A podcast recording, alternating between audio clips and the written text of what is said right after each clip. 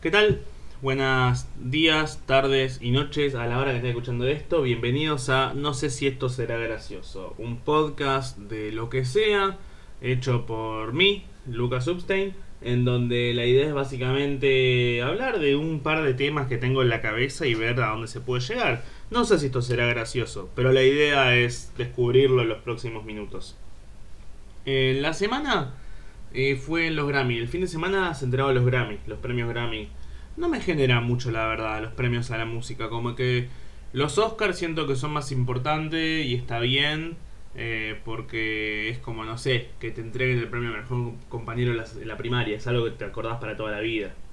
Entonces entiendo que los Oscars también. Después hay muchos más, más chiquitos. Están los Globos de Oro, que son como los segundos. Y después ya está los Rappi de Oro, los Pedidos Ya de Oro. No es el mejor de los chistes, pero tampoco... Si no resta, suma un poco. Eh, cuestión, el otro día en los Grammy que se entregaron, uno de los que más ganaron fueron Dua Lipa y Harry Styles. Eh, Dua Lipa creo que ganó el premio a el disco pop del año, si no me equivoco, y Harry Styles ganó el premio a la, la pija gorda del año. O algo así, si no me equivoco, me puedo estar equivocando. Cuestión, me pasó una cosa que en las redes la gente estaba loca posteando fotos de Harry Styles, de Dua Lipa, miren lo lindos que son, qué facheros, mi heterosexualidad se fue a la mierda, soy lesbiana pero ya no tanto, soy gay pero, pero un poquito menos ahora, eh, bueno, yo no soy puto pero por estos casos.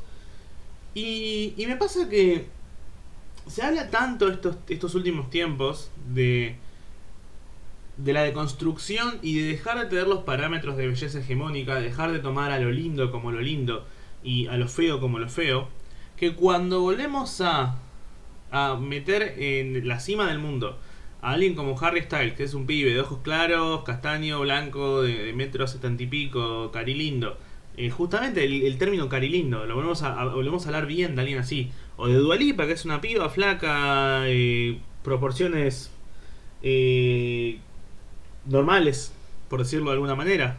Eh, la hegemonía vuelve a estar otra vez al pie de la letra. Entonces es como que hablamos de querernos a nosotros mismos, de aguantar nuestros cuerpos y de, de- del amor propio, pero después aparece un Dua Lipa, una Dua Lipa y un Harry Styles que son totalmente diferentes al resto de las personas.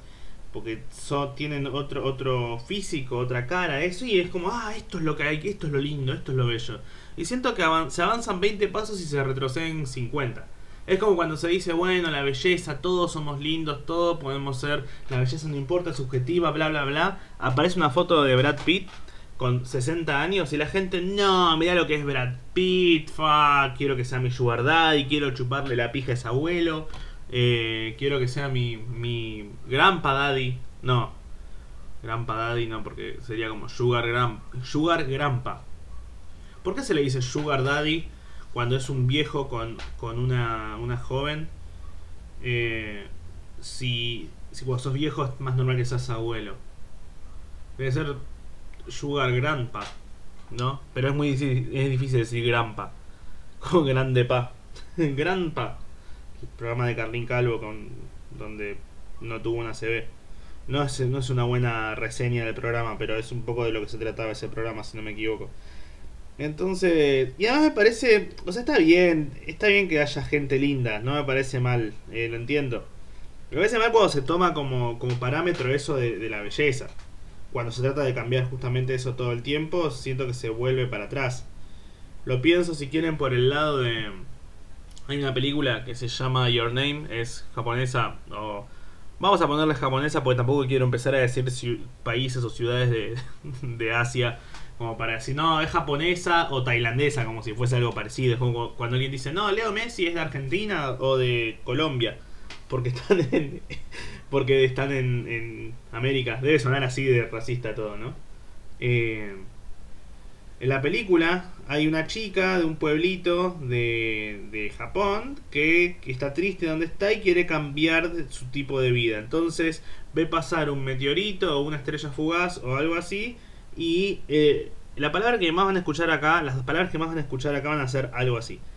Eh, pide, ve pasar un meteorito o una cosa así y le dice, quiero eh, tener mi cuerpo, quiero que mi vida empiece a ser la de un chico lindo de eh, Tokio, si no me equivoco. O algo así. Entonces, eh, al día siguiente se despierta en el cuerpo de un chico de metro setenta y cinco, cari lindo, que de Tokio. ¿Por qué? Porque Harry Styles estaba de gira. No, no, mentira. Se despierta el cuerpo de un chico lindo ahí de Tokio. Y me pregunto, ¿cómo es que la magia sabe qué es lo, hegemónico?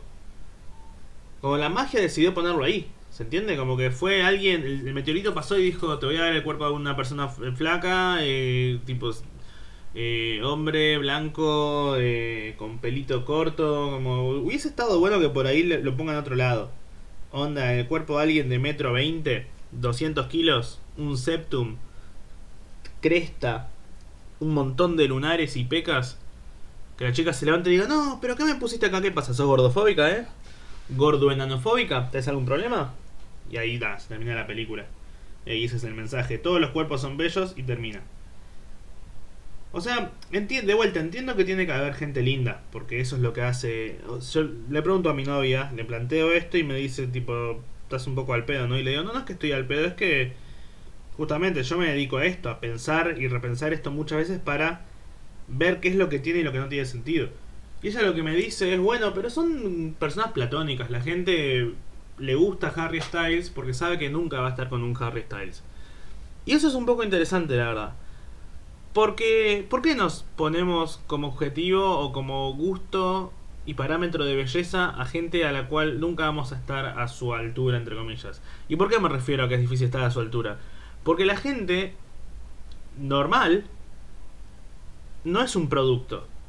Dua Lipa, Harry Styles son productos. Ellos se dedican a hacer productos. Menciónenme un cantante famoso y popular eh, que sea gordo.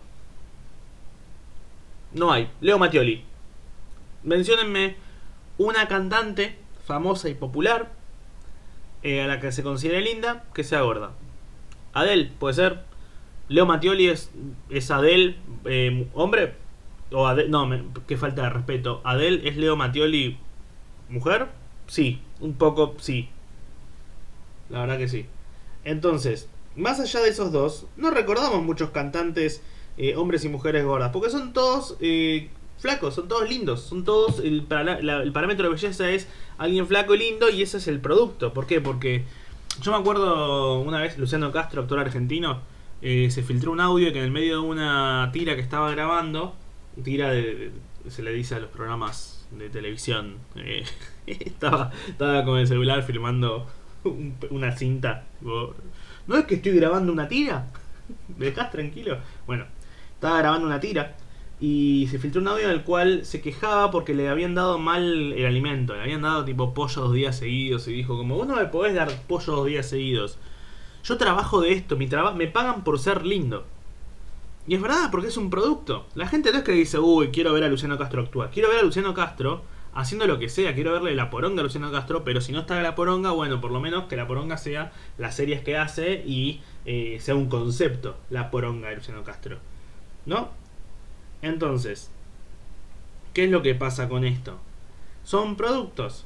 Harry Styles es un producto. La gente lo ve porque es un producto. Dua Lipa es un producto. Se, se dedican a ser bellos. Y acá voy a meter un tema más personal. Y es que yo yo soy. Me dedico. Yo hago stand-up hace 8 años más o menos, del 2000, desde el 2013. Este año se cumplen 8 años. Eh, y si bien hago stand-up hace 8 años, eh, recién podría decir que me dedico hace 2, casi 3 años.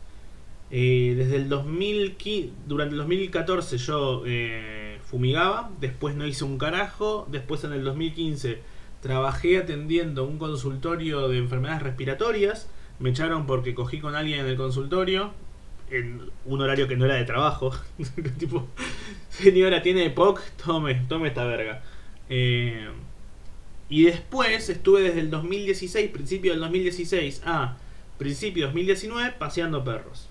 Fue un lindo trabajo, la verdad que yo decía, me, daba plata, después me la dejó de dar, pero durante, mientras me la dio, la plata, eh, eh, me divertía. ¿Por qué? Porque yo lo que decía es, hey, me están pagando por estar caminando con perritos por la calle. Esto está hermoso, es genial.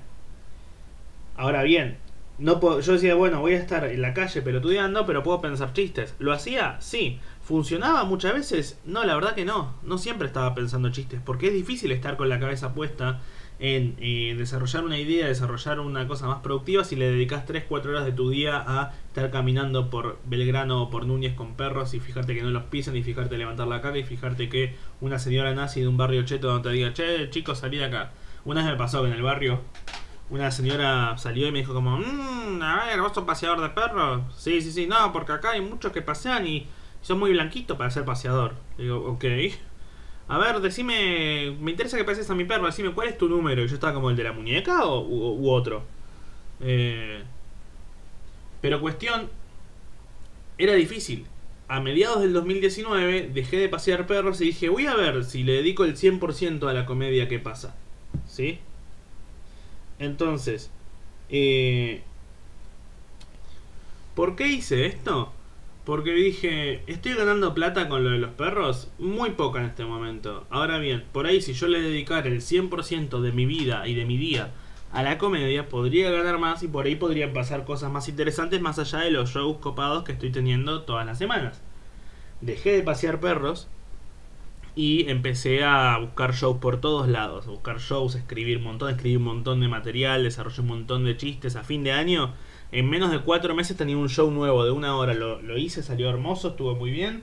¿Por qué? Porque me dediqué a hacer chistes, me dediqué, actué en dos meses lo que no actué en todo el año. Creo que en dos, tres meses actué casi 90 veces. ¿Gané mucha plata? No, la verdad que no.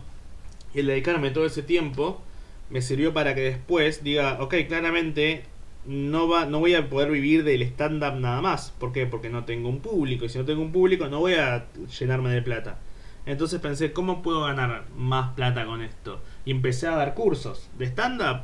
Sí, pero de humor negro, que era lo que a mí me gustaba. Y lo que creía que me podía salir bien. Lo empecé a hacer, salió bien. Pero si yo no me hubiera dedicado el 100% a ver que qué manera de lograrlo, no lo hubiera logrado.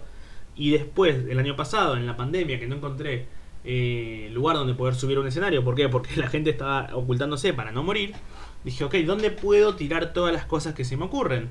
Lo tiro en las redes. Y así empecé a hacer videos, empecé a hacer videos todos los días, todos los días. Y no es que yo, y si ustedes se fijan, alguna vez vieron los primeros videos que yo hice, o se fijan videos que yo hice, ahora me están apareciendo los recuerdos de Facebook. ¿Uso Facebook? Sí. ¿Soy pedófilo? No. Eh, no sé igual si es peor usar Facebook sin ser pedófilo, es como para, entonces este es un problema.